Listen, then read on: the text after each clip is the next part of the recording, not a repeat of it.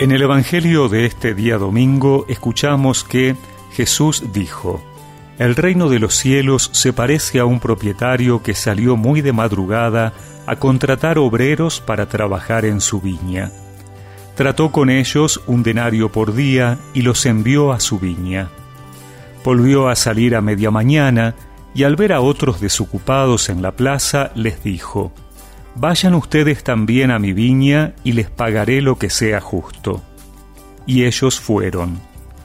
Volvió a salir al mediodía y a media tarde e hizo lo mismo. Al caer la tarde salió de nuevo y encontrando todavía a otros les dijo, ¿Cómo se han quedado todo el día aquí sin hacer nada? Ellos les respondieron, Nadie nos ha contratado. Entonces les dijo, Vayan también ustedes a mi viña. Al terminar el día, el propietario llamó a su mayordomo y le dijo, Llama a los obreros y págales el jornal, comenzando por los últimos y terminando por los primeros. Fueron entonces los que habían llegado al caer la tarde y recibieron cada uno un denario. Llegaron después los primeros, creyendo que iban a recibir algo más, pero recibieron igualmente un denario. Y al recibirlo, protestaban contra el propietario diciendo, Estos últimos trabajaron nada más que una hora y tú les das lo mismo que a nosotros, que hemos soportado el peso del trabajo y el calor durante toda la jornada. El propietario respondió a uno de ellos, Amigo, no soy injusto contigo ¿Acaso no habíamos tratado en un denario? Toma lo que es tuyo y vete. Quiero dar a este que llega último lo mismo que a ti. ¿No tengo derecho a disponer de mis bienes como me parece? ¿Por qué tomas a mal que yo sea bueno? Así, los últimos serán los primeros, y los primeros serán los últimos.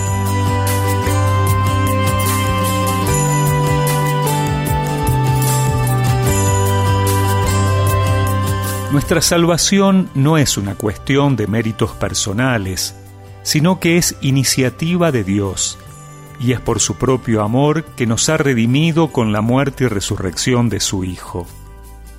Y Dios quiere que todos se salven. Por eso invita a todos a trabajar en su campo. La cuestión es responder a ese llamado, no importa si antes o después. En el cielo no va a haber habitaciones más grandes o más chicas, ni de primera clase o de segunda. La paga es la misma, es la felicidad eterna. Dios es bueno, sabe muy bien cuánto hemos respondido a su amor. No es una competencia para ver quién trabajó más. Pero cuidado, no hay que especular pensando que entonces da igual responder antes o después. El reino de Dios ya ha comenzado, y no es lo mismo vivir esta vida con Dios que sin Dios. Además, no sabemos cuándo vendrá el dueño del campo a ver si hemos respondido a su llamada.